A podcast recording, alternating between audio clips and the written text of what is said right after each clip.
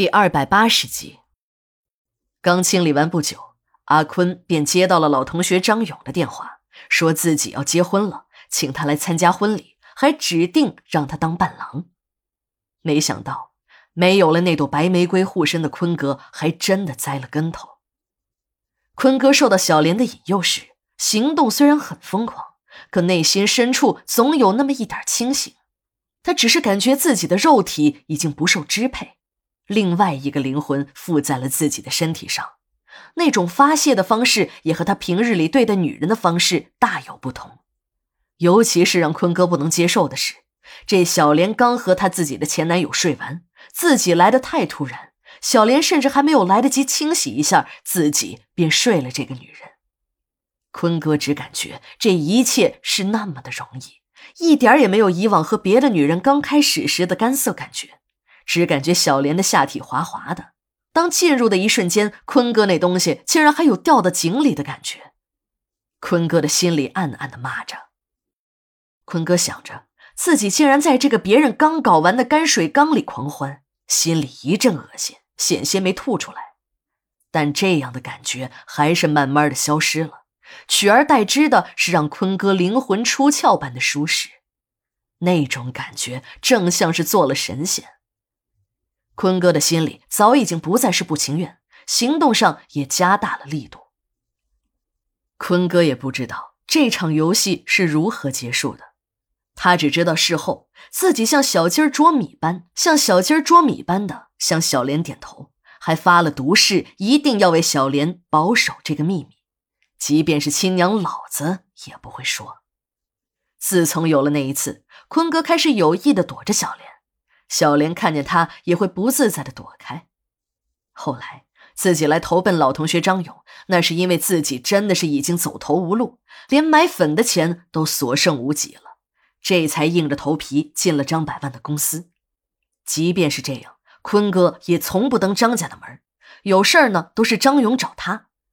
这样算下来，小莲和他已经几年没有见面了。按照当初小莲和他的约定，两个人最好一辈子都不见面。招娣见坤哥拿着那只绣花鞋站在那里，久久的出神，把自己这个刚和他上完床的女人冷落在了一边，心里很不是滋味。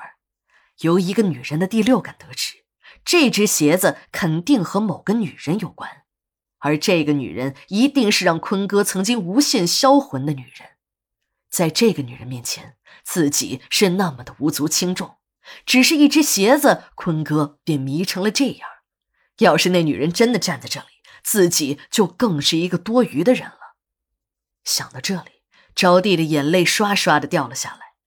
没想到自己一个大活人还没有一只绣花鞋重要，于是便捂着脸向门边跑去。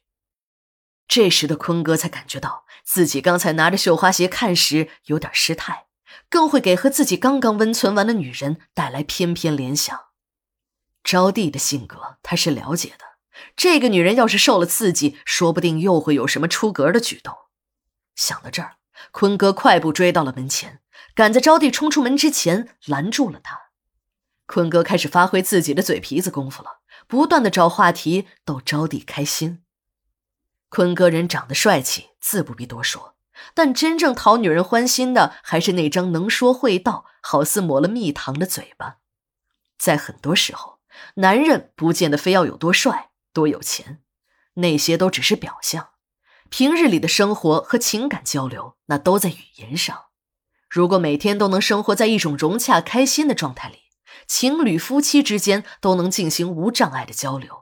即便是粗茶淡饭的日子，也能做一对只羡鸳鸯不羡仙的神仙眷侣。由此可见，语言作为一门艺术是何等的重要了。